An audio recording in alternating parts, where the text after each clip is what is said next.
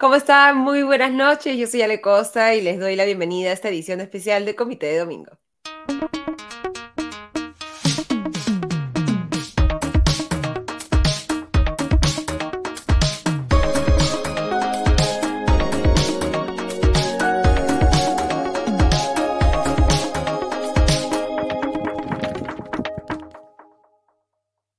Bueno, acabamos de sobrevivir a este debate organizado por el Jurado Nacional de Elecciones entre los candidatos a la alcaldía metropolitana de Lima. Y en este programa especial del Comité de Domingo, vamos a primero empezar con lo que solemos tener al final, ¿no? Eh, la sección en tiempo real con Diego Salazar, con quien vamos a revisar los peores, y no sé si hay algún momento al que podamos decirle o calificar de mejor en este debate, que no sé si ha servido finalmente para que los que todavía estamos en duda respecto a por quién votar, hayamos decidido efectivamente nuestro voto para las elecciones del próximo domingo.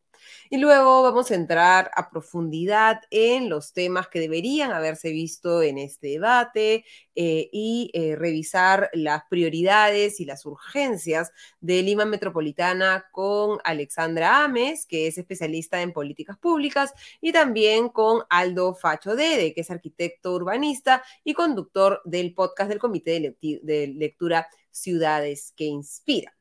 Pero antes vamos a agradecerle, como siempre, a nuestro auspiciador, Limaná. En Limaná encontrarás comida deliciosa y natural elaborada con superfoods. Ven y disfruta de un ambiente único en el corazón de San Isidro. Limaná ofrece una amplia variedad de deliciosos platos con opciones keto, paleo, veganos y vegetarianos que estamos seguros te sorprenderán. Lo prometido es que esté Diego Salazar con nosotros en tiempo real para revisar lo que acaba de sucedernos durante las últimas poco más de dos horas con este debate entre los ocho candidatos a la alcaldía metropolitana de Lima. Diego, ¿cómo estás? Muy buenas noches y bienvenido como siempre a Comité de Domingo. En tu caso, un poco antes en el programa, pero un poco más tarde de lo que solemos este, empezar la sección. ¿Cómo calificarías si tuviéramos que resumir estas, estas dos horas que hemos, como decía, sobrevivido? los, los que todavía estamos tratando de ver por quién votamos el próximo domingo. No sé si es porque he estado estas, acabo de regresar de Lima hoy, así que he estado tres semanas en Lima después de varios meses fuera. No sé si es por eso que me voy a poner emocional y me voy a salir del formato habitual, pero esto ha sido un absoluto e irrefutable desastre. No ha sido infinitamente peor de lo que ya esperaba y lo que esperaba era nada. Y aún, como dice el meme, no esperaba nada de ti y aún así has conseguido decepcionarme. Eh, no se ha escuchado ni media, bueno, de esto hablarán a, continuación, hablarás en los, en los, próximos segmentos con Ale Ames y con Aldo Facho, eh, no se ha escuchado, o al menos yo no he escuchado, media propuesta que sea realizable, ¿no? Ah, propuestas ha habido, eh, todas y cada una de ellas, a mi modesto entender, escapan de la capacidad de gestión del alcalde metropolitano de Lima o la alcaldesa metropolitana de Lima, de hecho, veía comentar al periodista Ricardo León, a quien hemos tenido en este programa en ocasiones anteriores, y, ¿no? y, él planteaba que si los alcaldes, perdón, si los candidatos alcaldes supieran en realidad cuáles son las funciones o, las, este, el poder real de un alcalde de Lima, no postularían. Y yo le respondí a Ricardo, con quien me llevo muy bien, que sí, no es que no lo sepan, sí lo saben. Ocurre que esas pocas funciones y sobre todo la plataforma mediática que supone eh, ser el alcalde de Lima y tener esa plataforma y ese altavoz es más que suficiente para sus eh, ambiciones personales y de intereses personales que, como ha quedado claro hoy, por si alguien tenía algún atisbo de duda, no están en absoluto alineados con las preocupaciones y los problemas y los múltiples asuntos por resolver de una megalópolis como Lima, que tiene muchísimos problemas, que por diseño además es muy difícil de gobernar. De esto conversaba yo esta eh, en una entrevista hace unos días que, realicé con el politólogo Mauricio Zabaleta, que se publicó esta mañana y que pueden consultar en, Ojo Público, donde colaboro de vez en cuando, ¿no? En donde hablábamos en parte de cómo es que Lima está por diseño, por estructura eh, gobernativa, eh, es casi imposible de gobernar. Pero bueno, ya no es solo eso, sino que con estos candidatos, eh, pues aún si fuera posible, no se podría, ¿no? Esto en el plano general, ¿no? y perdonen de verdad todos. No, no, es, dejar en, evidencia este, que, ya se ve claramente que la alcaldía de Lima es como una especie de premio consuelo, ¿no? Para aquel que no logró este, un buen resultado en las elecciones nacionales. Bueno, el, siguiente puesto interesante es la, la alcaldía metropolitana de Lima, pero como tú bien dices, en las propuestas no se ve ese conocimiento, esa priorización, esa vocación por resolver los problemas de la ciudad. Sabemos a ciencia cierta, porque además ya lo han sido, ¿no? Y lo van a volver a hacer, que los tres candidatos punteros, de entre los cuales eh, saldrá el próximo alcalde de Lima, tienen aspiraciones presidenciales, eh, entonces eh, esto pues nos lleva a pensar sin, con muy poco margen de duda, ¿no? Que eh, estos tres hombres, porque son hombres los tres además, eh, ¿no? Eh, o sea, vamos a tener un alcalde sí o sí. Bueno, este el próximo alcalde única y exclusivamente está pensando en utilizar ese puesto, la alcaldía de Lima, es su presupuesto, las horas de exposición en pantalla, los noticieros de la mañana, los noticieros de la este, mañana, las inauguraciones, las placas. Este. Como plataforma para una próxima eh, elección, campaña electoral de, cara a la, a la, elección presidencial, que no sabemos cuándo es, en principio debería ser en el año 2026, pero ya sabemos que en este país no se saben. Todo puede pasar. Todo puede pasar.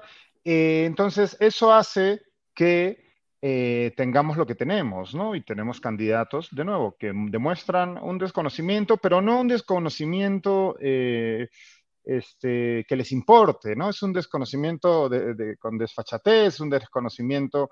el señor Urresti, que probablemente haya sido el protagonista hoy día, eh, se, ha, portado, Triste pues, protagonista, creo, ¿no? Triste protagonista, como el matón que todos conocemos, ¿no? Ante una repregunta en la que yo creo que con validez, la periodista Josefina Tausen, una de las dos moderadoras del debate, le pregunta, bueno, usted tiene una acusación, está siendo investigado desde hace ya unos años por el asesinato del periodista Hugo Bustíos y lleva como teniente alcalde al señor José Luna Morales, que también tiene una investigación, en este caso por el presunto, la presunta organización criminal, los gánsteres de la política. Eh, ¿Qué ocurriría si usted es condenado? ¿En manos de quién dejaría la ciudad? ¿no? Bueno, ante esta pregunta, Urresti, que además ya no había respondido la pregunta original, eh, eh, sé que te salvaste de estar viendo esto al detalle porque estabas preparando el programa, pero el formato ha sido un desastre también, ¿no? Sí. El primer, el formato ha sido un desastre y no ha facilitado tampoco la exposición. Por supuesto, no podemos culpar al formato, no había ninguna predisposición de parte de los candidatos, pero el formato no ayudaba tampoco. Entonces, en la primera ronda, lo que había era una pregunta ciudadana, ¿no? Distintos ciudadanos formulaban una pregunta a un candidato específico, este respondía y ante esa respuesta uno de los dos moderadores repreguntaba. La pregunta era sobre cómo iba a ser eh, en una eventual alcaldía de Lima el señor Urresti para convertir a Lima en una ciudad ecosostenible. Sí. Básicamente dijo, ecosostenible, ¿de, qué me estás hablando? Salió a decir que esos son, ¿no? Esos son eh, tonterías. Más o menos. Este, básicamente. Y de lo que se trata aquí es de realizar, vamos a conseguir, que no sabemos cómo por supuesto, porque esto el alcalde de Lima no tiene ninguna autoridad sobre la Policía Nacional, vamos a conseguir 200 arrestos diarios de criminales, no requisitoriados, sino en flagrancia. Esto es este, eh, Just Dredd, Robocop. Claro, y, además eh, que, la, o sea, que el objetivo de sostener además esa meta diaria en el tiempo requiere que al mismo tiempo se sostenga el número de crímenes en flagrancia. No, no, es, o sea, no está buscando resolver es una locura, nada. Es una locura. no buscando resolver nada. Es una locura, exacto. Claro. Entonces, eso salió con eso. Y ante esa respuesta, que además fue la constante a lo largo de sus intervenciones durante toda la noche, ante cualquier pregunta, Señor Urresti, ¿cuánto cuesta el pollo? Vamos a detener a 200 personas, vamos a poner Habló de 400... los ternas también, de contratar, creo que eran mil ternas. Mil ternas, mil ternas. Vamos a contratar a mil ternas. Y es como, pues usted no contrata ternas, que no, usted no está en sus funciones. Un poco más y prometió que iba a traer a los Avengers también para patrullar la ciudad. Eh, pero bueno, antes... A She-Hulk para... A She-Hulk también para defender al, al, a la alcaldía, a She-Hulk, una abogada. Este, entonces, ante eso y la repregunta, bueno, y de, de, la, de, la, periodista Tausen, él se victimizó y estuvo toda la noche con este tema, victimizándose. De hecho, su intervención final termina con eso, diciendo que ha habido una emboscada contra él, ¿no? Eh, ojalá esto hubiera sido el hecho, eh, bueno, probablemente sí fue el más bochornoso, pero en reñida competencia con muchos otros protagonizados por otros candidatos. Eh, no me voy a extender mucho más. Tú me marcas la pauta del tiempo, pero te voy a ir comentando. Sí, sí, no, pero creo que es que creo que sí hay que revisarlo porque, eh, eh, digamos. Te voy, a, te voy a ir contando algunos otros, este, los highlights de las, mejores jugadas. Exacto. Y, y, antes de entrar a esas mejores jugadas rápidamente, recordemos, digamos, el antecedente inmediato anterior es el, también el debate del Jurado Nacional de Elecciones, antes de las elecciones hace cuatro años, en las que, digamos, Jorge Muñoz, actual alcalde, esa vez se realizaron los debates en dos tandas, ¿no? Sí. Y Jorge Muñoz aprovechó ese debate para ser como serio, centrado, plantear propuestas y finalmente le funcionó la estrategia. De estos, del, del abanico, digamos, de los ocho candidatos hoy del menú, ¿sientes que alguien haya realmente aprovechado el debate para cambiar la narrativa, eh, atraer a más electores, convencer a alguien nuevo? Hubo tres candidatos eh, que con, en distintos niveles, y de, no, no de formas distintas, intentaron, o al menos digamos que eso que tú estás planteando estaba probablemente en el espíritu de su estrategia, aunque, sus propias, aunque sus propias limitaciones y sus, pues, este, eh, sí, sus propias limitaciones eh, hicieron que esos esfuerzos fueran extraños, ¿no? Por un lado, el candidato eh, López Aliaga, quien se mostró tranquilo, pausado, no Tomando bastante agua. Tomando mucha agua, como circulaban los memes.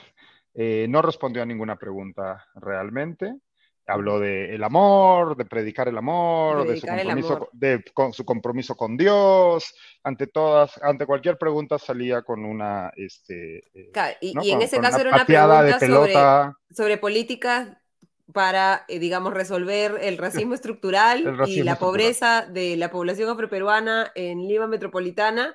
Y él dijo, no, nosotros no promovemos el odio, sino predicamos el amor, ¿no? sí.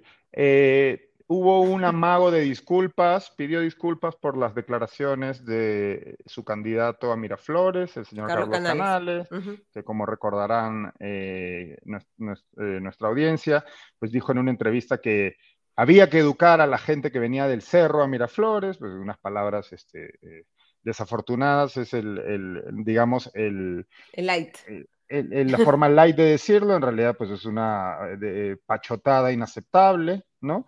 Eh, pero en realidad sí, digamos que tuvo un tono conciliador López Aliaga, eh, de, una, de, forma contraria a lo habitual en él, ¿no? Pero claro, todos conocemos su personaje y a la vez eh, de, diario, entonces nadie le cree o nadie puede pensar en creerle, este, pero a la vez tampoco planteó absolutamente nada relevante, ni, ni realizable, ni, ni, nada por el estilo. Luego Omar Chejade, que se presentó como un paladín contra la corrupción, pues la carcajada creo que se nos sale eh, a todos. Eh, fue, digamos, el único, creo yo, y quizás esto si descontextualizado, descontextualizado se puede malentender, pero con el clip completo espero que no. Que no. Eh, fue el único que intentó responder a las preguntas, pero desde un absoluto desconocimiento de las funciones de los organismos que dependen de la alcaldía y de, las funciones del alcalde, y bueno, con estas frases este, absurdas, pues, ¿no? Como tuvo ahí un intercambio, siguiendo con el formato del debate, el segundo bloque era un duelo cruzado entre dos candidatos, eh, ¿no? los eh, agrupados por parejas, pero en realidad no era un duelo cruzado porque no, no se preguntaban el uno al otro, ni se respondían, ni se repreguntaban el uno al otro, sino que uno frente al otro eran preguntados por los moderadores del debate y en este a él le tocó pues con el otro protagonista de la noche, el señor Gonzalo Alegría, que ya sabemos todos que ha estado sometido pues que, bueno, que ha sido, eh, ha sido, eh, sido denunciado, se ha revelado una denuncia, eh, que denuncia que él ha negado por activa y por pasiva, incluso parecería falsificando unas conversaciones con su hijo, que el hijo ha desmentido ante la Defensoría del Pueblo, el hijo es quien lo denuncia, ¿no? Por una supuesta agresión sexual. Bueno, eh, ante una pregunta sobre la ATU, la Autoridad de Transporte Urbano, eh, perdón la risa, esto es un tema muy serio, eh, Alegría saltó rápidamente a hablar de la denuncia y dijo que... O sea, a la inversa de Urresti. A la inversa de Urresti, ¿no? Mostró y mostró las cartas notariales que ha enviado a los medios, acusando a los medios de una campaña, y se lanzó y esto fue de otro momento que me imagino que quedará en la memoria de las redes sociales en los próximos días, eh, que había una conspiración contra él, porque él es el único que se ha pronunciado sobre Odebrecht y los contratos de los peajes que incluyen a empresas de Francia y España, donde su hijo reside. Y terminó esa intervención y aquí agárrate por favor, está sentada al menos, dijo, a los redentores habitualmente se nos crucifica, pero Dios ah, nos protege. Esa fue la frase textual, toma ah, la nota textual. Un elegido de Dios, un enviado. un elegido de Dios, es este, ¿no? Para crear áreas verdes. Juana de Arco versión Lima. Juana de Arco eh, urbana. Y ante esa intervención, Chejade, que cerraba ese bloque, dijo, ¿no? Volvió él también hablando sobre la ATU, porque de eso venía la te repito, no, él no parecería no entender bien qué hace la ATU, pero bueno, Chejade terminó su intervención diciendo, llegando a casa voy a abrazar a mi hijo porque lo adoro y que Dios se apiade del alma del Señor Alegría. Ha sido un debate muy católico, muy, muy pío. Eh, ha, habido constantes menciones, constantes menciones a, Dios y a, la, a, la, religión, ¿no? Eh, ese ha sido otro... Inmigración de los ah, venezolanos. perdóname, sí, eso fue en el primer bloque. Elizabeth León, eh, al ser consul... Eh, Elizabeth León tiene una propuesta un poco, bueno, un poco no, bastante ridícula, de empadronamiento de extranjeros, ¿no? Y, y, cuando pues se le preguntó al respecto, pues uno esperaría que explicase un poco, ¿no? Esto y, lo que parecía ser una suerte de malentendido. Y pues no, la señora Elizabeth León eh, tiene unas profundas convicciones xenófobas, por lo que parece, y dijo que no, que habló de que hay que empadronar a los extranjeros y dijo, pero no a todos, solo a los que han ingresado con permiso temporal y han hecho una declaración jurada de no tener antecedentes penales a esos porque si no son unos delincuentes, ¿no? Básicamente. O sea, si es entrado pues legalmente, te empadronamos, ¿no? Sí, no, este sabemos que, no sabemos tampoco qué atribuciones de política migratoria tiene la alcalde, tendría la alcaldesa metropolitana de Lima, ¿no? Me parece que eso le corresponde al Ministerio del Interior. Pero bueno. Ni siquiera el aeropuerto está en... Ni siquiera el aeropuerto eh, eh, está. Eh, George Forsyth, esta vez parece que sí recordó los temas de que tenía que hablar, lo cual pues ya es un avance. Los otakus y el K-pop.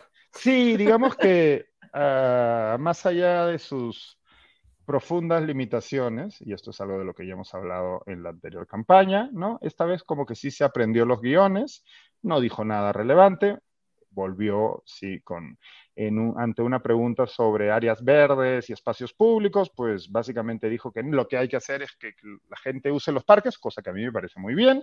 De hecho, yo cada vez que vuelvo a Lima regreso horrorizado por que veo cómo se impide que la gente utilice los espacios públicos de nuestra ciudad.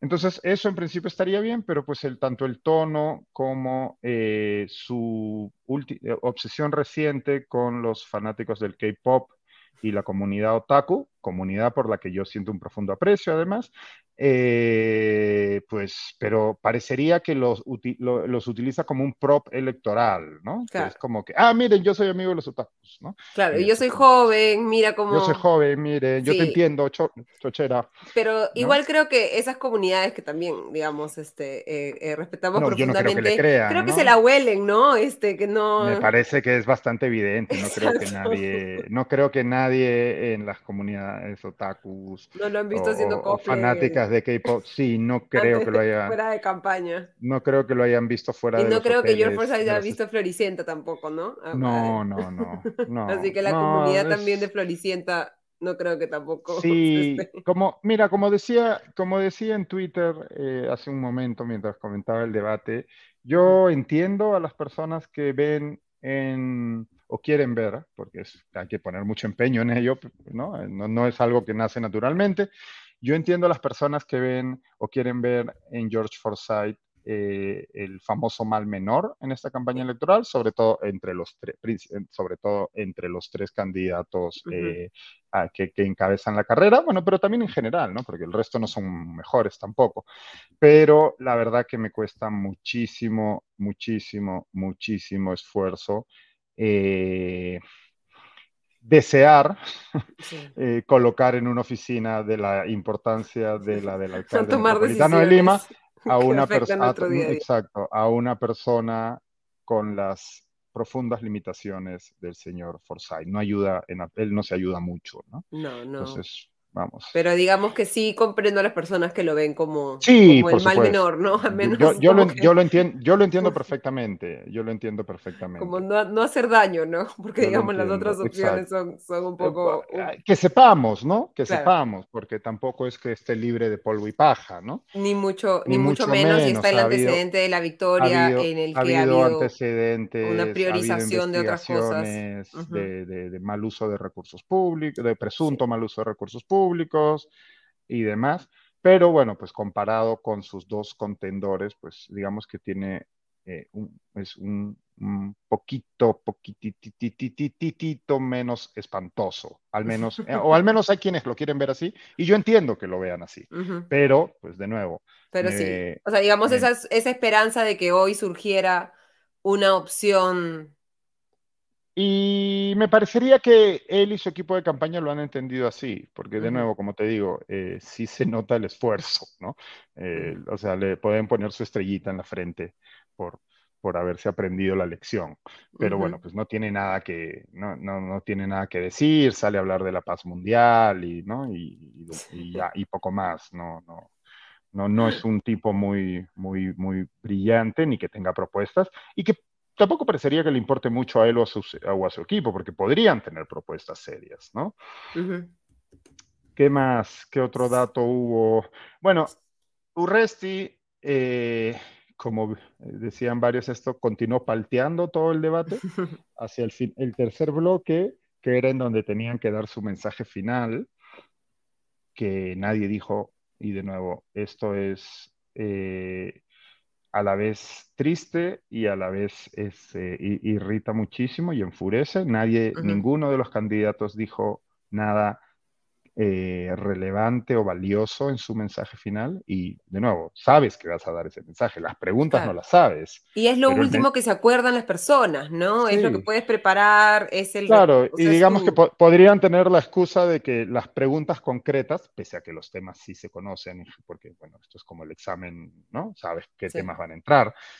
Pero bueno, digamos que no sabían las preguntas concretas que les iban a tomar, pero sí sabes que vas a tener una alocución final en la que tienes que básicamente decir, venderte y decirle a la gente por qué tiene que votar por ti. Bueno, y pese a ello, pues ninguno eh, hizo nada que, que, mereciese este, la pena, ¿no? Pero Iurresti aprovechó el, su, su, breve espacio para eh, insistir con algo que ya había insistido en el segundo bloque, que es que a él le había prometido, porque hubo un amago, eso, lo, bueno, no se vio en pantalla en, la, en el directo, han salido luego los videos y fotografías, perdón, se me pasó esto comentártelo antes, eh, Urresti salió a encarar a la periodista Josefina Tausen durante, un, no sé si fue la primera o segunda pausa comercial, en la eh, por la repregunta que le había hecho y que él calificó luego de emboscada, ¿no? Entonces le estuvo gritando, de, pues, de nuevo, con el, el, tipo de matón que todos sabemos que es, que ya, ya es un viejo conocido de la política peruana. Y según reportan distintos periodistas que estaban en el lugar, eh, hizo un amago de irse, de retirarse del, evento. ¿no? Finalmente no lo hizo. Al final se quedó. Entonces, según él, esto él lo dijo durante el segundo bloque, antes de su intervención, según él, el representante o los representantes del JNE le dijeron que iba a haber un disclaimer respecto a lo ocurrido con la repregunta, que a su modo de ver eh, había sido injusta y se, y se había salido del formato del debate.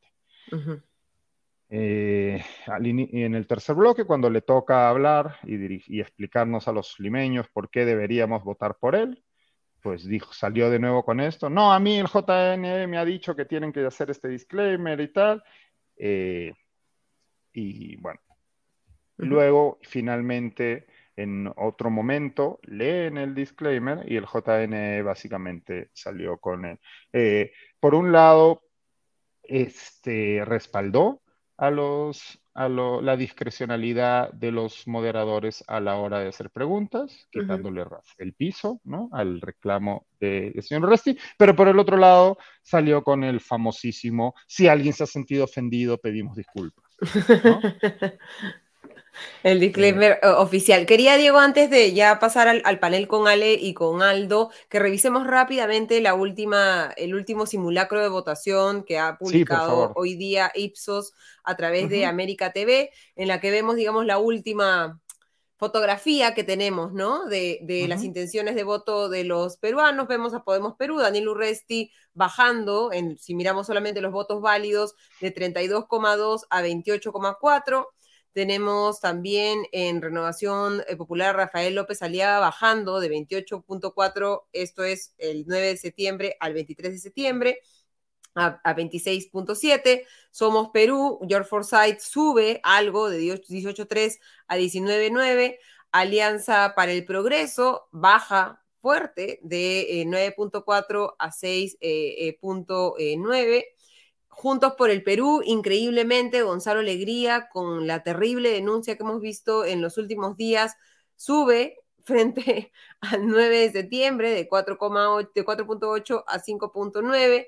Eh, tenemos a lo que algunas veían como la esperanza, del Frente de la Esperanza, Elizabeth León de 3.1 a 5.3, no veíamos a muchos sectores progresistas viendo en, su participación un, como decía, va la redundancia, fuente de esperanza, pero ahora con el, con el discurso que ha dado hoy día, creo que ha perdido a su, creo que no ha entendido dónde está el apoyo que ha logrado conseguir en las últimas semanas y cuáles son los temas importantes para ellos. Sí, prefiero no ah. imaginarme para qué usaría la escoba.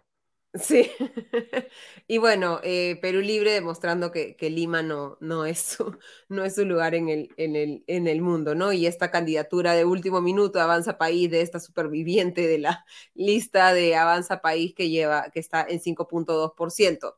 Eh, ¿Crees que eso se sostenga? ¿Son tendencias que, se, que podrían continuar? ¿Sientes que el debate va a cambiar alguna de estas tendencias, lo que están subiendo y lo que están bajando? ¿Alguien que pueda dar la sorpresa? No, no creo que, la verdad que no creo que haya mucho movimiento aquí.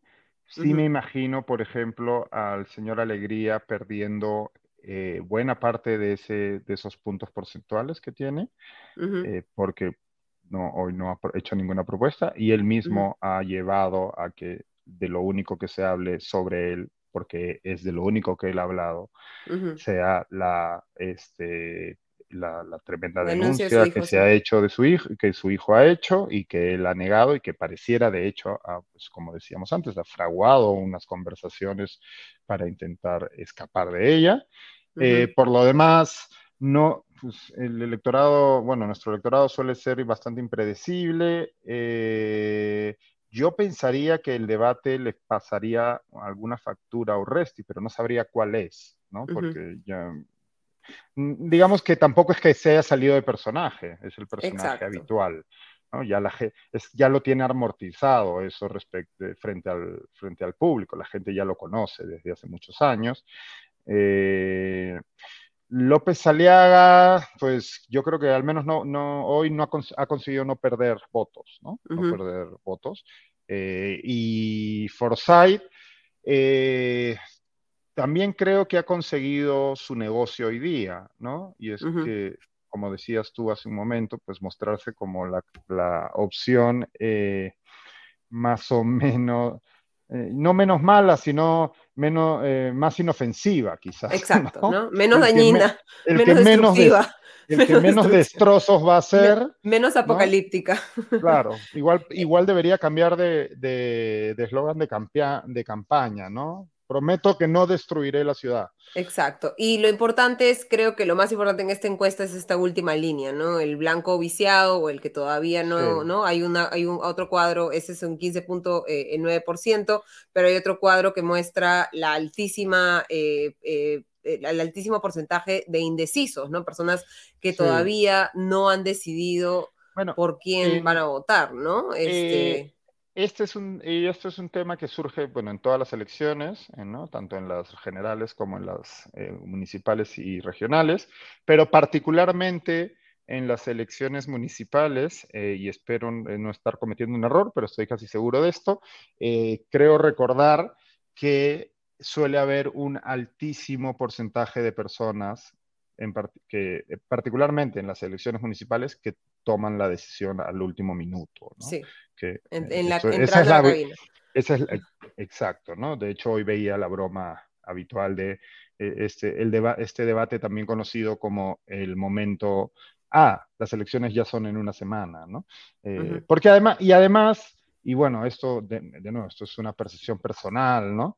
Pero estas semanas que he estado en Lima no, no, he sentido para nada ningún ambiente de campaña electoral, no sé, no sé qué, qué opinarán, a ver si en los comentarios la gente eh, puede aportar más sobre eso, pero yo no, no, no he sentido ambiente de campaña, no he visto que la gente esté hablando sobre el tema, ni siquiera he visto mucha señalética, ¿no? Eh, muchos avisos más, allá de... No, ahora la campaña está en TikTok, este, Diego. Eso es verdad. para sufrimiento nuestro y para de cualquier persona que tiene algo de, algo de sensibilidad audiovisual.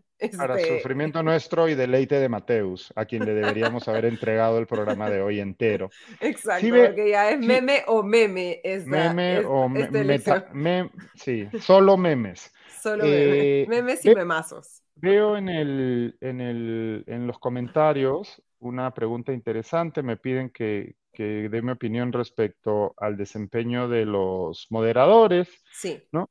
Eh, y yo creo que han estado bien. No, de nuevo, con todas las muchísimas limitaciones del formato que ya hemos descrito eh, en, esta conversación. No contribuía al menos ordenar los temas y comparar a los candidatos y las propuestas de los candidatos respecto a propuestas de política pública, ¿no? No, el formato, el formato estaba muy mal diseñado.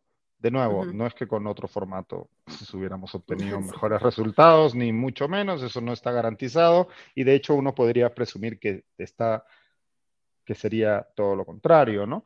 Pero sí el formato eh, iba en contra de la fluidez y la claridad y de, eh, de, que se hagan propuestas. porque, por ejemplo, eh, los moderadores ante la ante la este ante la insistencia de Urresti de responder a todas las preguntas con todo el tema de seguridad. Lo dejaban en pues, claro que estaba, lo, que estaba sucediendo, ¿no es cierto? Sí, pero, no podían, pero no podían cortarlo tampoco, ¿no? Sí, entonces, entonces, yo creo que en general han estado bien.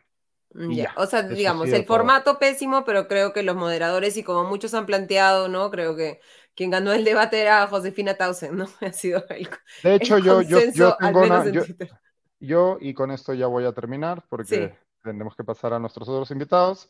Yo tengo una visión un poco más dark del asunto y creo que el gran vencedor de este debate ha sido Antaurumala.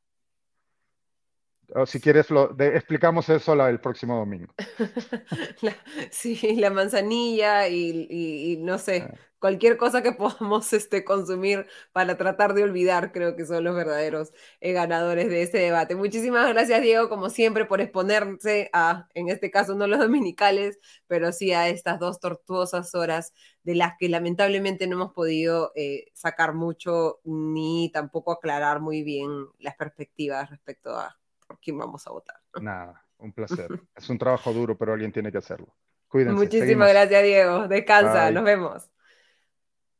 Y sin más dilación, vamos a darle la bienvenida a eh, Ale Ames, Alexandra Ames, especialista en políticas públicas, y a Aldo Facho, arquitecto urbanista y conductor del podcast Ciudades que Inspiran, para tratar de, digamos, como unas, eh, de, de, buscar dentro de lo poco que ha habido hoy eh, el, el, tratar de analizar de las pocas nuevamente propuestas que se han planteado hoy, eh, cuáles han sido las mejores, si es que podríamos encontrar algunas, y cuáles son, o sea, qué nos demuestra este, este debate respecto al poco conocimiento que tienen los, eh, eh, los candidatos sobre las verdaderas funciones de la Alcaldía Metropolitana de Lima, que es algo que recordemos hemos estado revisando durante las últimas semanas en el programa. ¿Cómo se saldo? ¿Cómo se sale? Muy buenas noches y gracias por estar con nosotros a estas horas inhóspitas para este, en el domingo y sacrificar un poco el descanso y cualquier actividad de... Em, de, distracción, que creo que es lo que estaríamos buscando todos después de ver este debate. ¿Cómo estás, Alegaldo? ¿Cómo estás? Buenos días. Buenas noches. ¿qué tal? buenas noches. Hola, buenas noches, Ale y Ale. Sí, este, Ale, empezamos contigo. Eh, digamos, del 1 al 10, ¿no? Si es que tuvieras que calificar eh, como docente, ¿no? Este, este debate en términos de la calidad de las propuestas que se han dado, la efectividad de las propuestas, el conocimiento de cada uno de los candidatos respecto a nuevamente las funciones de la, eh, de la Alcaldía Metropolitana de Lima. ¿Cuál sería tu nota general? Y no sé si tienes alguna nota aprobatoria para alguno de los candidatos y extremadamente desaprobatoria para, para, para otros. No, no desaprobatoria porque mm, he, leído todos los planes de gobierno y eso me permite llegar a la conclusión de que el formato definitivamente no ayuda y, es sumamente complicado explicar el qué y el cómo, este, el cómo que tanto preguntan los periodistas, el cómo, explicarlo en un minuto y medio, en un minuto, en dos minutos, con la repregunta, en el espacio en el que te encuentras, no es sencillo. Entonces, em, no creería que sea desaprobado, pero tampoco, evidentemente, con una nota altísima, ¿no? Creo que hay, hay, personas que han confundido algunos roles sin duda, pero esas cosas no las he visto en los planes de gobierno. Los planes de gobierno puedo rescatar algunas cosillas más interesantes de cada uno de los candidatos, ¿no? Pero centrándonos al plan, eh, perdón, al, al, debate el día de hoy, pues yo habría hecho como docente expulsiones por eh, malas conductas, ¿no? Sí, claramente que, ya lo hemos revisado bastante con, Diego antes. Tú, Aldo, eh, en términos de conocimiento de los problemas de la ciudad, de cómo hemos estado conversando en las últimas semanas con varios expertos, de la necesidad de planificar Lima, de llegar a consensos con los distintos alcaldes, de eh, eh, buscar armonizar la ciudad y hacer que esta pueda ser una ciudad más vivible, más amable, más eh, eh, que permita una mayor calidad de vida. ¿Cómo has visto un poco en líneas generales a, los candidatos y si quieres entrar en algún punto en específico también sería interesante? Gracias, Ale. Mira, yo lo que veo viendo en toda esta campaña es un enorme desprecio por la administración municipal por parte de casi todos los candidatos, salvo algunos momentos de algunos de ellos que han intentado conectar con las verdaderas competencias y enormes retos que genera esta labor que es el alcalde de Lima. Y en el debate esto se ha visto, sobre todo de un candidato en particular, ¿no? Edil Urresti, que directamente no le ha interesado ni siquiera contestar a las preguntas y yo creo que debería postularse al ministro del Interior. Creo que estaría mucho mejor allí que como alcalde de Lima, me parece. Porque además parece que no le interesa ser alcalde de Lima, porque quiere ser el ministro del Interior, quiere ser el gran, el gran sheriff del, del Perú. Claro, que digamos es su, es, su, es, su, marca personal, ¿no? Es, es este, le damos la bienvenida a tu gatita, este, Ale, acá somos gatito lovers en, en este, en este programa.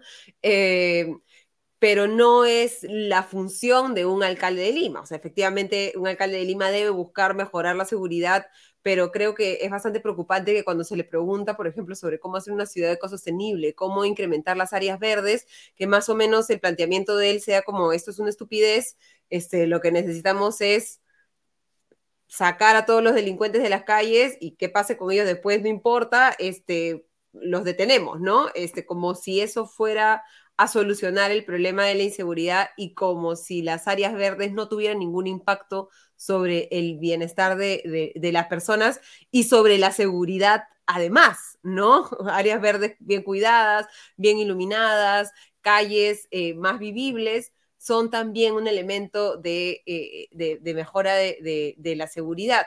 Y sobre el, tema de... Em,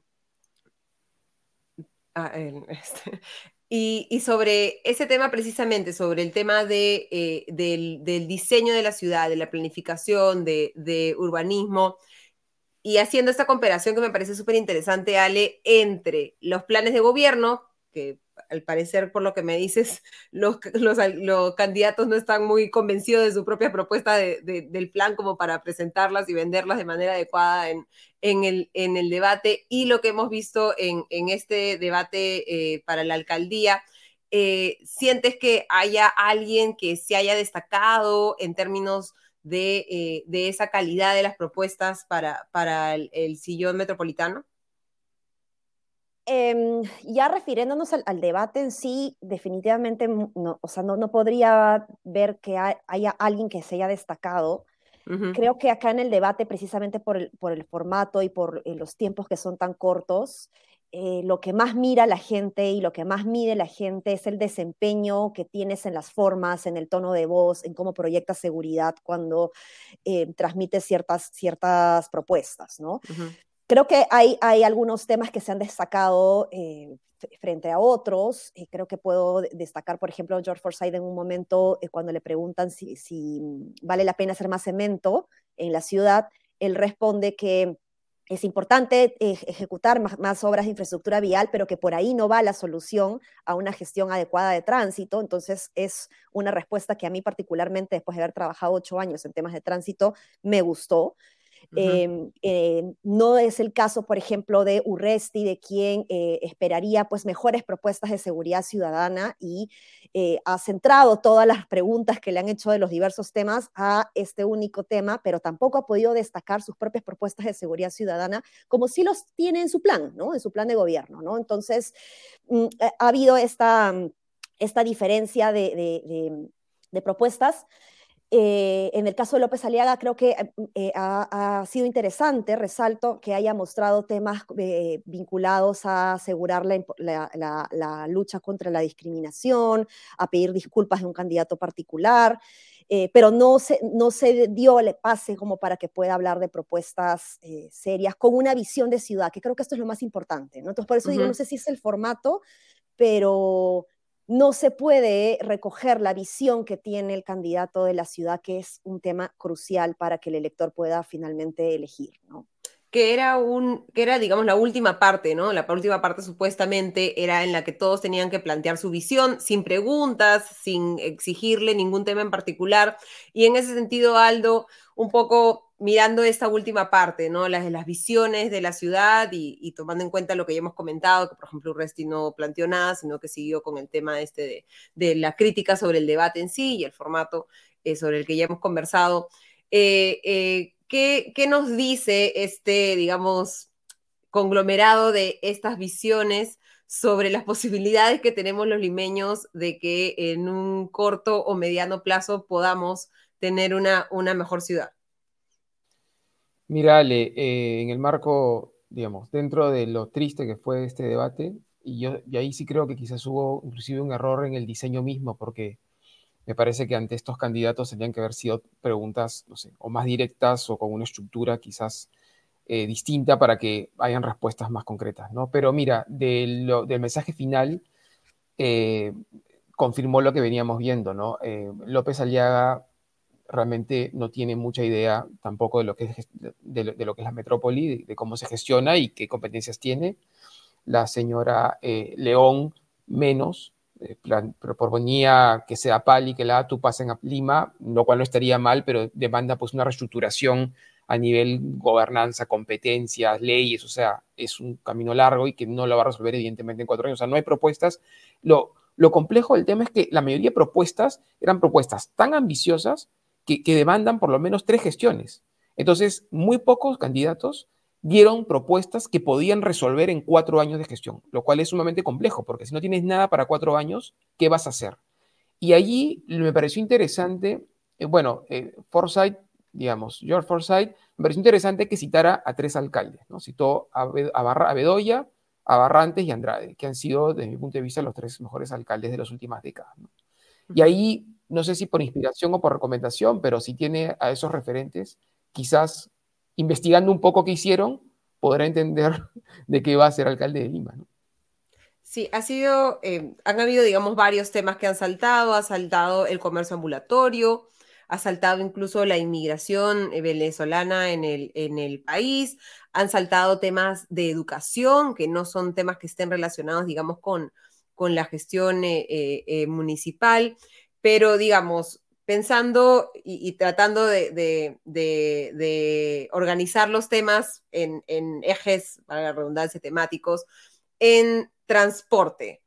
Ale y Aldo, eh, ¿cuáles son las propuestas más interesantes que han escuchado hoy, si es que hay alguna?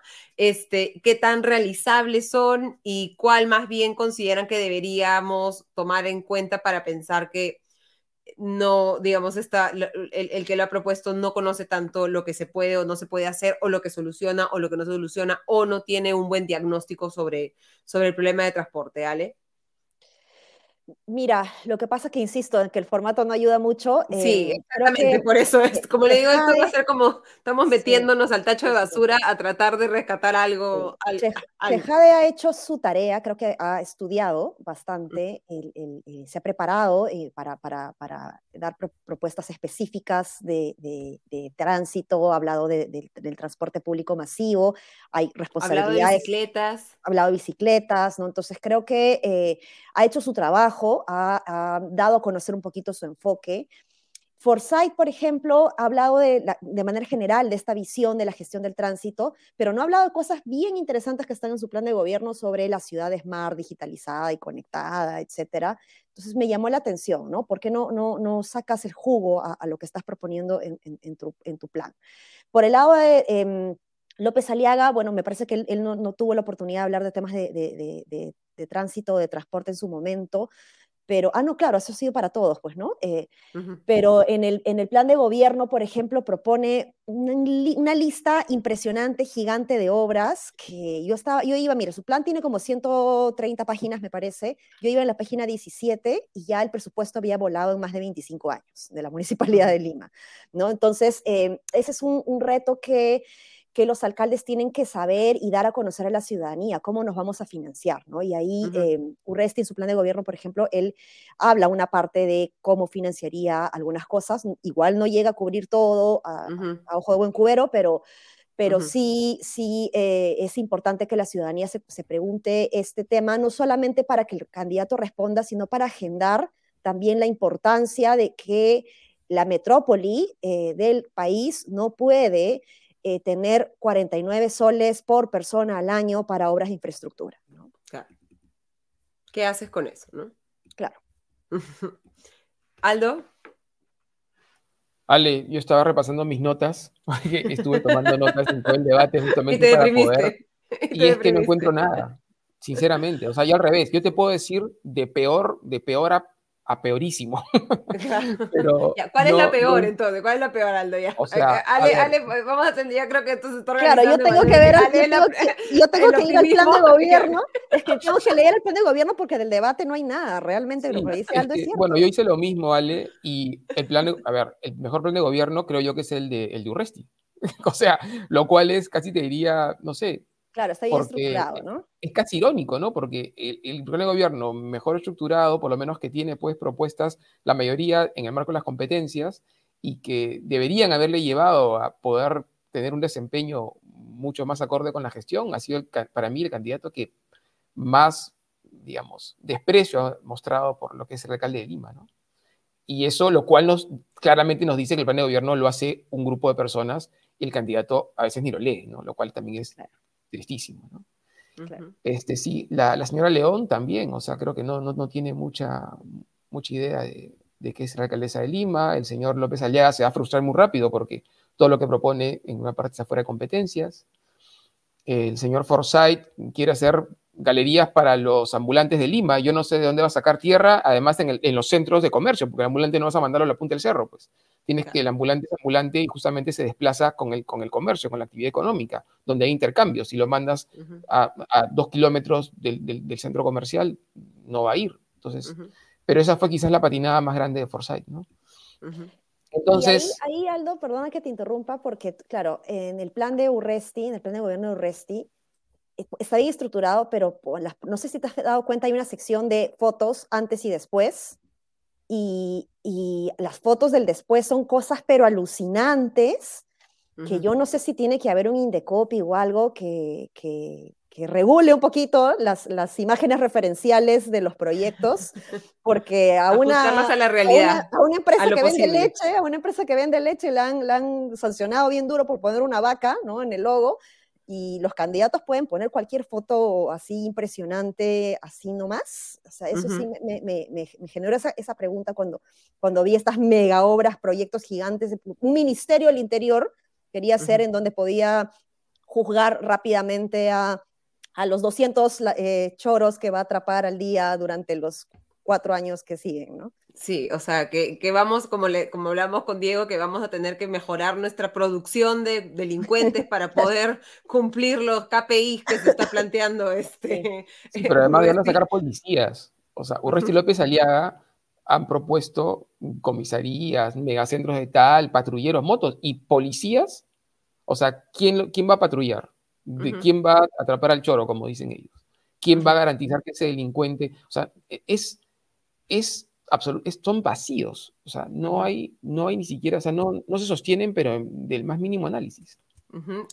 alguien nos comentaba, ¿no? 10.000 motos, ¿cuánto van a costar, no? Este, de dónde van a salir los recursos, de dónde van a salir los recursos para el mantenimiento, ¿no? De las motos, porque una cosa es comprar y otra cosa es de dónde va a salir el combustible para que estén moviéndose, ¿no? Que son los problemas que cualquier persona que, maneja temas de política pública sabe que en la compra no, con la compra no se soluciona nada porque puedes tener las 10.000 motos estacionadas en un, en un, en un estacionamiento y, no, y, no, y no resolver eh, nada.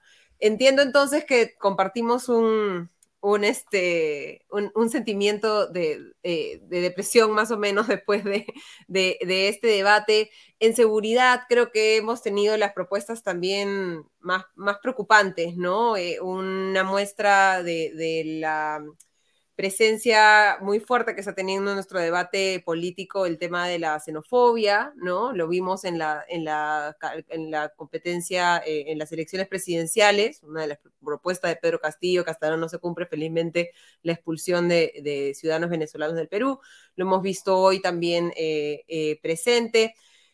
Entre transporte y seguridad, ¿en cuál, ¿cuál va a ser el, el peor escenario con este con esta carta del menú de, de, candidatos a alcalde del que de todas maneras va a salir nuestro alcalde. ¿Sientes, eh, Ale, que en seguridad se ha planteado algo mejor, ¿no? Comentábamos el tema de la policía, ¿no? Que no tiene relación con, digamos, el, alcalde puede coordinar con la Policía Nacional de Perú, pero no puede ordenarle nada, ¿no? A la Policía Nacional del, del Perú. ¿Hay esperanza para los limeños que, para los cuales la seguridad es su principal preocupación, número uno? Mira, eh, yo creo que lo importante de un debate eh, electoral eh, para los ciudadanos no solamente es que estos conozcan las propuestas de los candidatos, sino que uno pueda percibir y conocer las aptitudes y las actitudes que van a tener los, estos candidatos a la alcaldía para articular adecuadamente y asumir los desafíos que particularmente el, diseño de Lima Metropolitana tiene, en donde es un, municipio metropolitano, es un municipio para cercado, es también un gobierno regional con, con responsabilidades semi-transferidas y al mismo tiempo tiene que lidiar con más de 40 mini reinados que también tiene lo suyo bajo la ley orgánica de municipalidades, ¿no? Entonces, es, es, un desafío muy grande el que tienen en general los alcaldes eh, provinciales en el país, pero particularmente el, el, de, Lima Metropolitana. Entonces,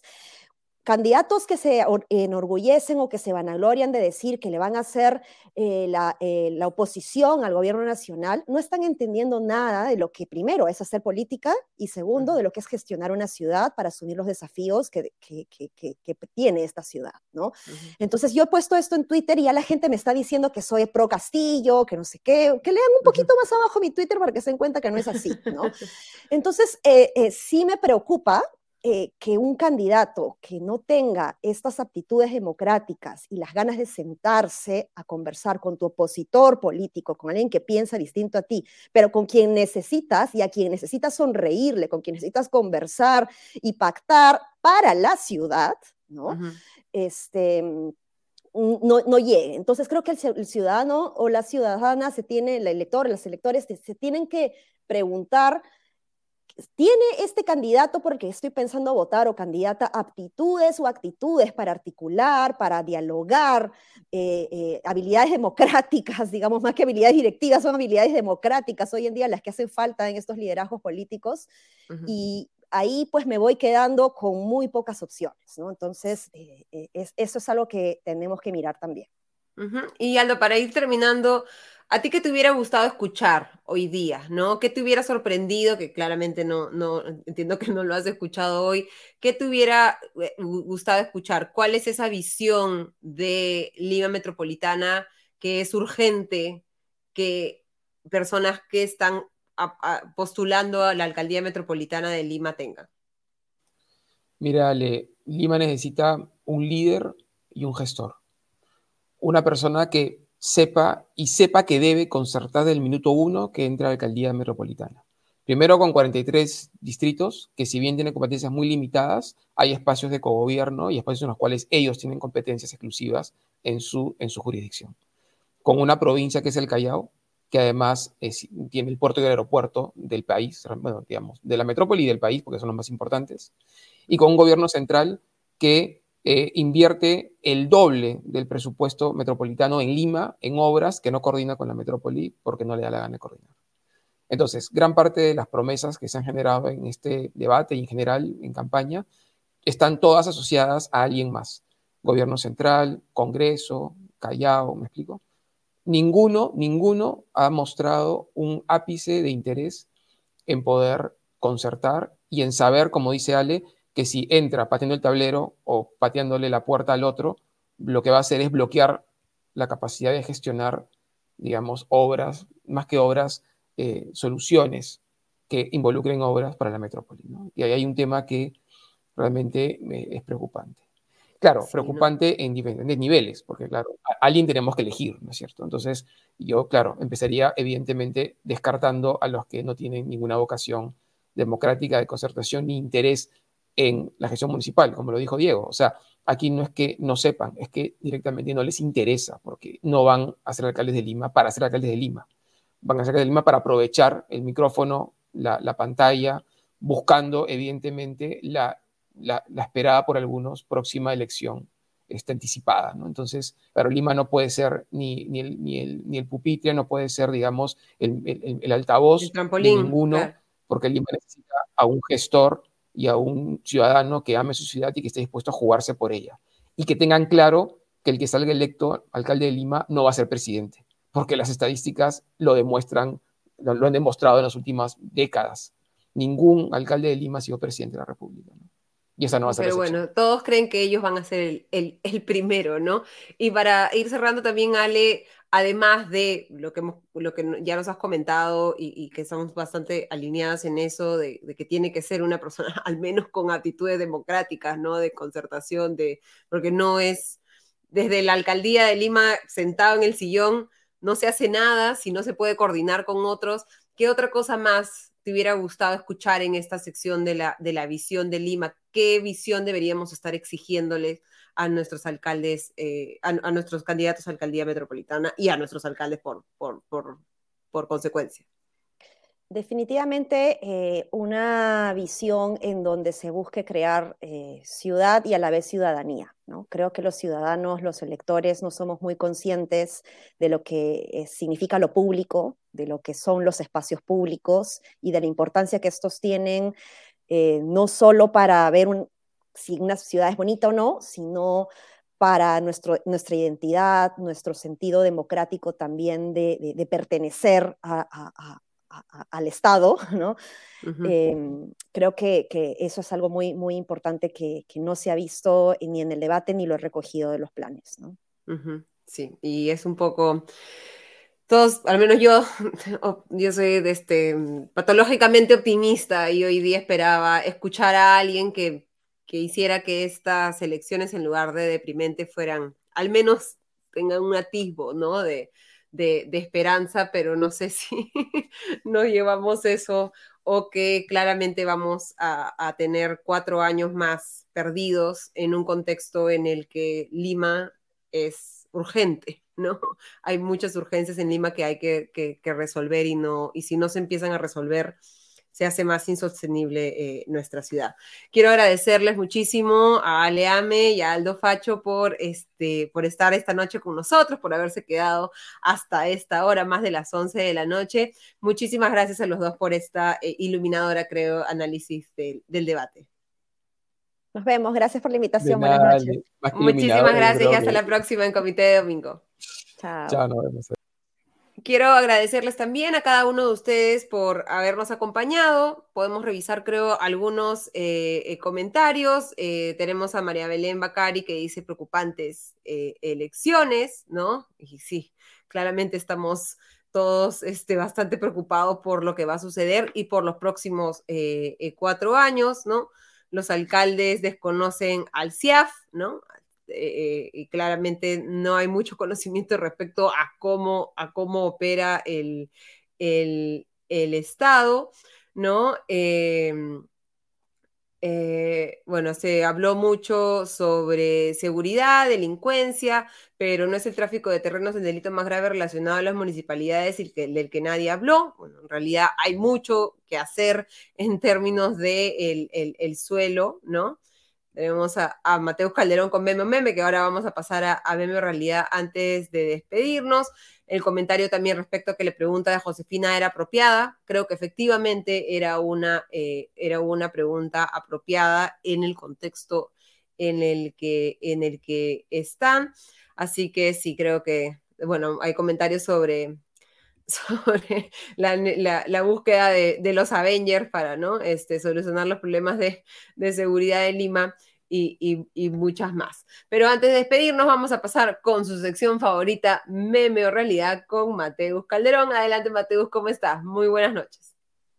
Gracias por el pase, Ale Costa. Bienvenidos y bienvenidas a una nueva edición de Meme o Realidad, su mini sección favorita en su dominical favorito comité de domingo. Soy Mateus Calderón y como todos los domingos, acompáñenme a pasar revista a las noticias más curiosas, más graciosas o más saltantes de la escena nacional e internacional.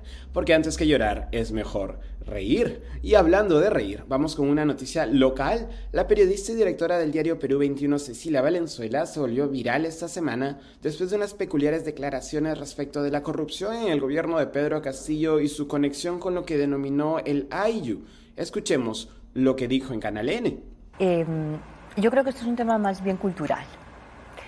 Em, el AIU, ¿no? que es una unidad familiar, no es tu papá, mamá, hijitos y este es un concepto andino, tradicionalmente andino, sino eh, es una familia grupal, ¿no? E implica familiares políticos, sobrinos, tíos, en fin, amigos, paisanos, es un entorno, es grupal. Entonces, es en, en las zonas rurales, en las zonas más andinas de nuestro país, eh, la gente con la gente entiende que es correcto que si un miembro de una familia o de un grupo asciende, ayude o coloque o este, le dé trabajo o, beneficie a todo su clan, a todo su Ayu, a todo, a todo su grupo. ¿Recuerdan el Ayu del ex premier Pedro Cateriano cuando colocó al amigo de su sobrino como ministro de Trabajo?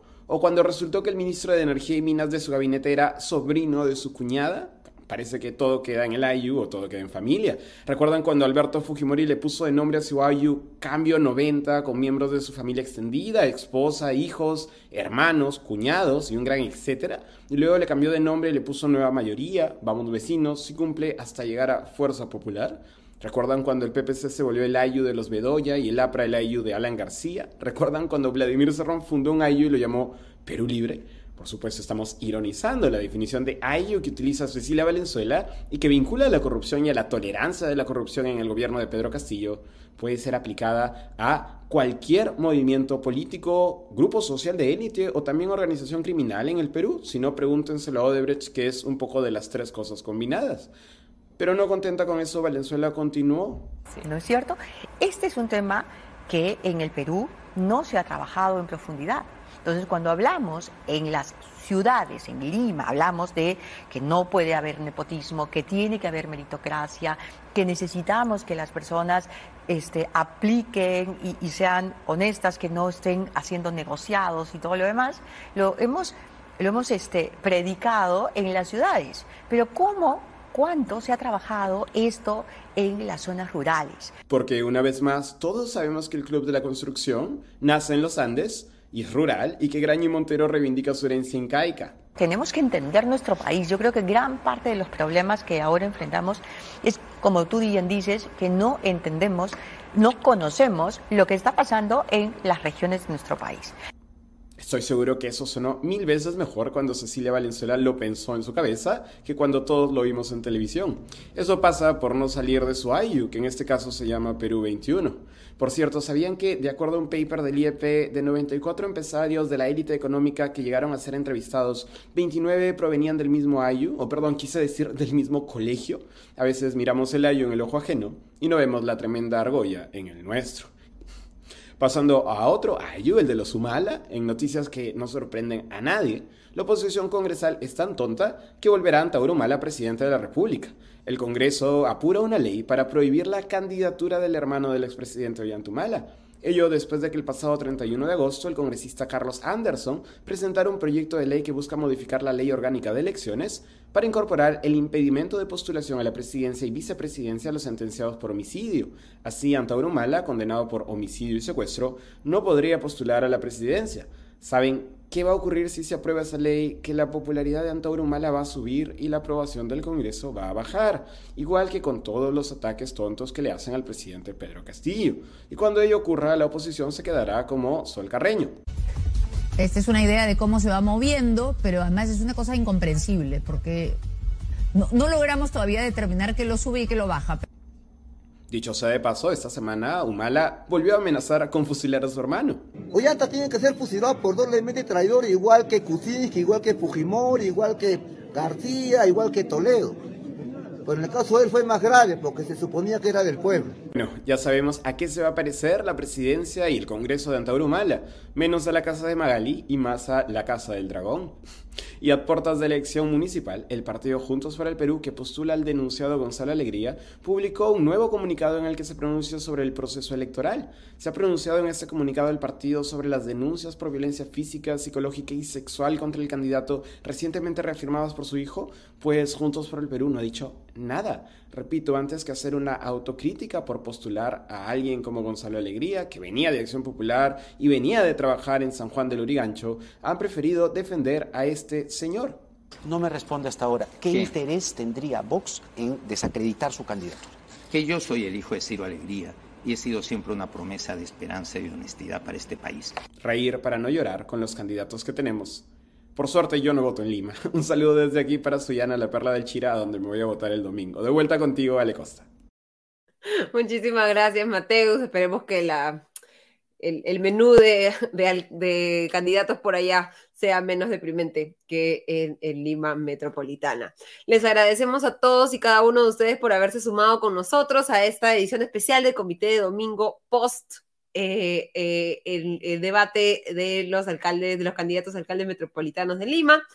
Un poco queríamos traer algo de esperanza, hacer un análisis a profundidad de las propuestas y por eso invitamos a tanto a Ale como a Aldo, pero lamentablemente la realidad no nos ha ayudado para eso, ¿no? Ahora lo que nos toca es seguir un poco la, eh, el ejemplo de Aleames, entrar a voto informado en el Jurado Nacional de Elecciones, revisar a quienes están acompañando a cada uno de los candidatos por los que estemos pensando eh, votar, revisar sus planes de gobierno y estar más pendientes respecto a cuáles son esos temas que deberían estar constantemente en la agenda de debate, no solamente respecto a Lima Metropolitana, sino a todas las ciudades y todas las localidades del Perú, sobre cómo podemos hacer que cada uno de los sitios donde nosotros vivimos sean espacios más seguros, más vivibles, más amables, mm, en los que pasemos menos tiempo eh, trasladándonos y en que tengamos en general todos una verdadera calidad de vida y que no sean temas